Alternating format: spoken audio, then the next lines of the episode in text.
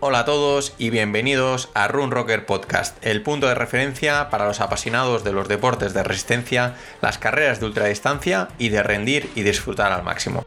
Soy Carlos Mantero, el presentador de este podcast y fundador de Run Rocker, la comunidad y punto de encuentro de los amantes de la ultradistancia. Y aquí vas a encontrar sobre todo consejos sobre entrenamiento y nutrición, entrevistas con corredores y profesionales del deporte, como entrenadores, nutricionistas y ante todo espero que encuentres la inspiración para poder salir ahí fuera y disfrutar dándolo todo. ¡Arrancamos!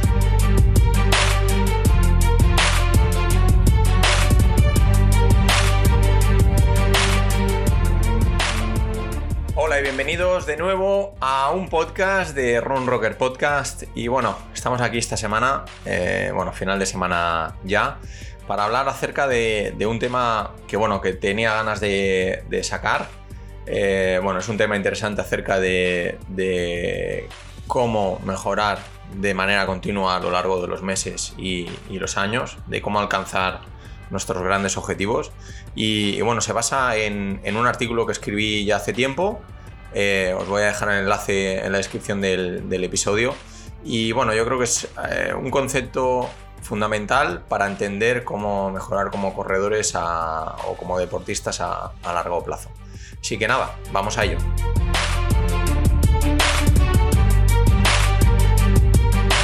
Todos aquellos que se proponen mejorar su rendimiento quieren lograrlo en el menor tiempo posible. Es algo evidente, ¿no? Pero ¿por qué, ¿por qué íbamos a querer malgastar nuestro tiempo, ¿no? Es por eso que cuando queremos lograr eh, grandes objetivos, creemos también que debemos realizar grandes cambios. Debemos hacer esfuerzos descomunales y, dedicarnos al 100% a ello para, bueno, para alcanzar esas metas. Pero si te dijera que en realidad quizá ese no es el mejor camino, no debes hacer esfuerzos titánicos cada día. Hay una manera más inteligente y quizás aburrida de lograrlos. Te estoy hablando, claro, del principio de la mejora continua y las ganancias marginales. Y bueno, ¿en qué consiste el principio de la mejora continua? Pues la mejora continua es la dedicación a realizar pequeños cambios y mejoras en nuestro día a día con la expectativa de que esas pequeñas mejoras se sumen hasta lograr un gran cambio significativo. Algunos corredores tienen la idea de que lograr un resultado X a semanas vista, con la esperanza de haciendo un esfuerzo muy grande, con mucho sacrificio, podrán alcanzarlo en el mínimo tiempo posible.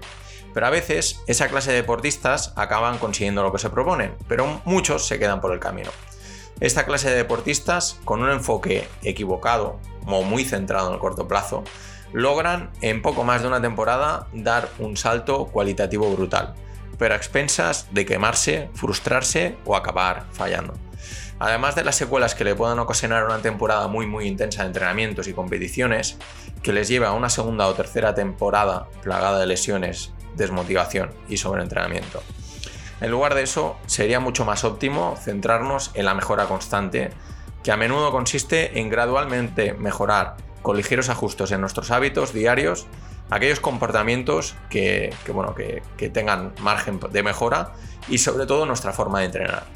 Es por eso que cuando un corredor empieza a entrenar con entrenador, debería haber una etapa de transición en la que vayamos adaptando y ajustando los entrenamientos, de tal forma que no sea un cambio radical, un cambio totalmente nuevo, sino de que el proceso de entrenamiento con el nuevo entrenador se adapte al entrenamiento que estaba realizando anteriormente hacia la nueva eh, filosofía o metodología de entrenamiento de una manera progresiva y lleguemos a una forma totalmente diferente de entrenar si es lo que realmente se buscaba.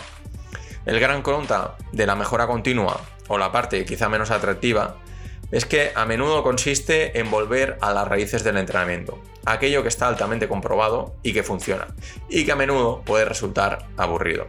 La realidad es que todos alabamos la idea de ese deportista que logra una gesta impresionante de la noche a la mañana.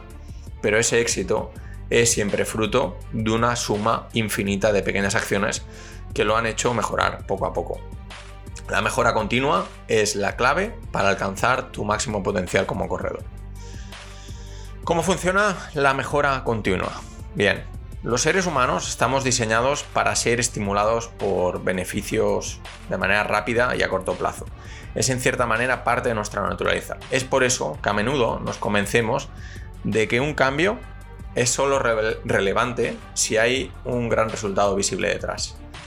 Es verdad que al principio no hay una gran diferencia entre mejorar algo muy pequeño de manera individual, pero cuando de manera sistemática tomas buenas decisiones en tu vida y entrenamientos, es decir, haces aquello que te acerca a una mejora diaria, aunque sea diminuta, en cuestión de muy pocas semanas, la diferencia entre continuar haciendo lo que estabas haciendo y esa, bueno, ese pequeño cambio, esa pequeña mejora continua, el cambio puede ser abismal.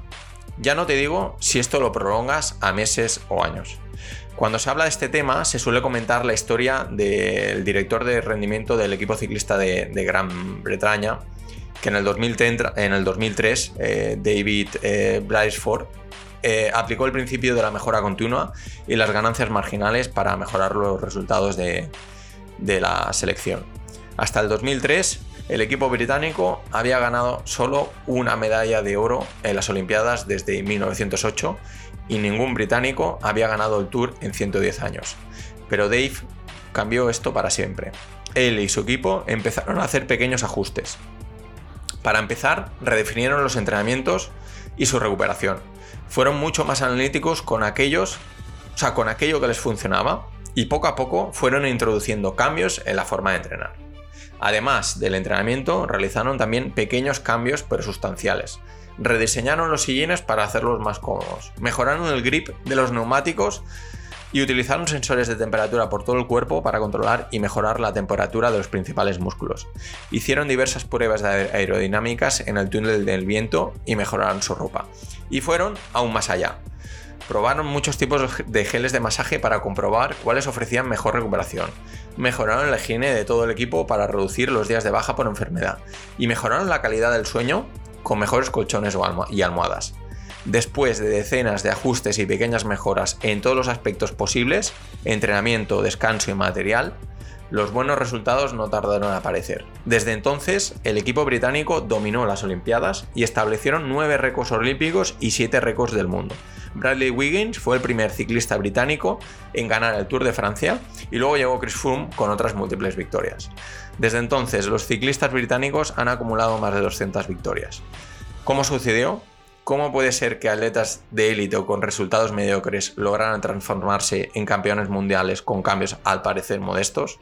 Bueno, pues todo esto viene muy relacionado con el tema de las ganancias marginales. La acumulación de ganancias marginales es uno de los aspectos clave. Es muy fácil sobrevalorar la importancia de un solo hecho, acción o cambio. Y muy fácil también infravalorar el valor de realizar pequeñas mejoras de manera diaria. A menudo nos convencemos de que para lograr un gran resultado necesitamos una gran acción.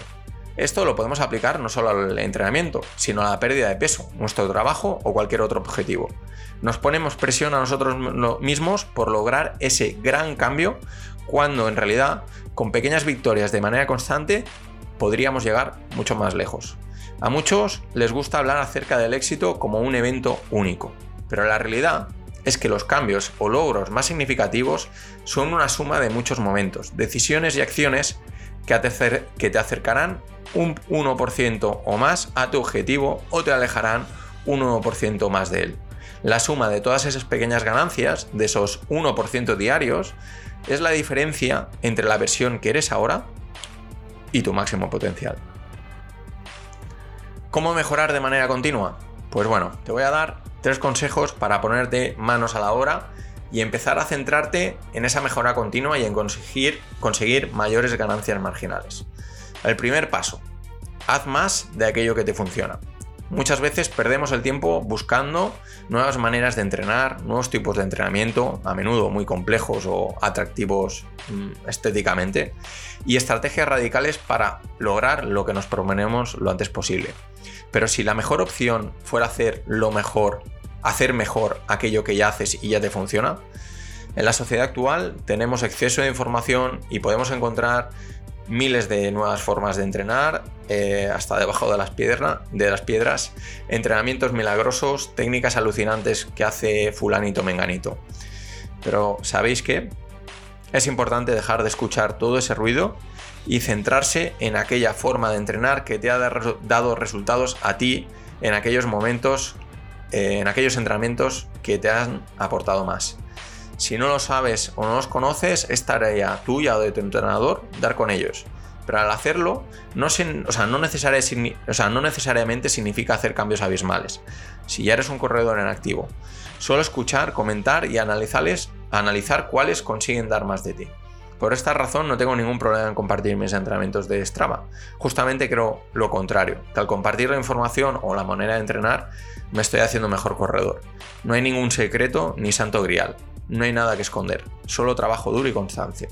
Hacer más y mejor de aquello que ya te funciona es seguramente la vía más rápida y menos estresante para la mejora constante. Pero también es la opción más aburrida, ¿no? Paso 2 reduce las pérdidas o aquello que te lastra. Muchas veces la mejora no va a hacer más cosas bien o mejor, sino también de hacer menos cosas mal. El concepto es muy sencillo.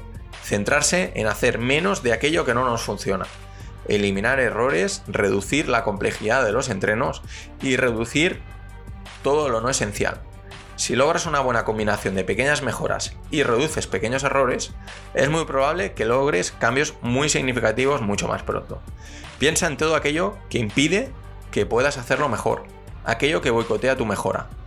Quizás tu dieta o tu peso son tus entrenamientos demasiado intensos, quizás haciendo menos lograrías más, quizás tu fuerza mental, algo de tu material o nutrición en carrera, algo relacionado con la recuperación con más horas de sueño, demasiadas competiciones, bueno, hay muchos factores y al final debemos centrarnos en, analizar y observar qué es aquello que nos está lastrando en nuestro día a día, semana a semana y temporada a temporada. Y por último, el último paso, paso, paso 3, medir y analizar todo a posteriori. Cuando queremos realizar un cambio significativo, siempre pensamos en futuro y nos, ponemos objetivos a lograr. También nos, nos ponemos pequeñas metas para medir el progreso, como test de campo o tiempos en determinada competición antes de llegar a otras competiciones importantes. Pero lo que sucede es que en cierta medida estamos simplemente tratando de predecir el futuro. Hay una manera diferente de enfocar esto y mucho más útil. Analizar y medir lo sucedido y lo que no sucederá. Al analizar y medir tu progreso o resultados hacia atrás, tus decisiones estarán basadas en datos objetivos y no en lo que quieres que pase. El claro ejemplo de esto es cuando un corredor de maratón se dice a sí mismo, quiero hacer X tiempo en la maratón. Y yo siempre pienso, entrenarás lo mejor posible y las semanas te irán diciendo a qué ritmo serás capaz de llegar.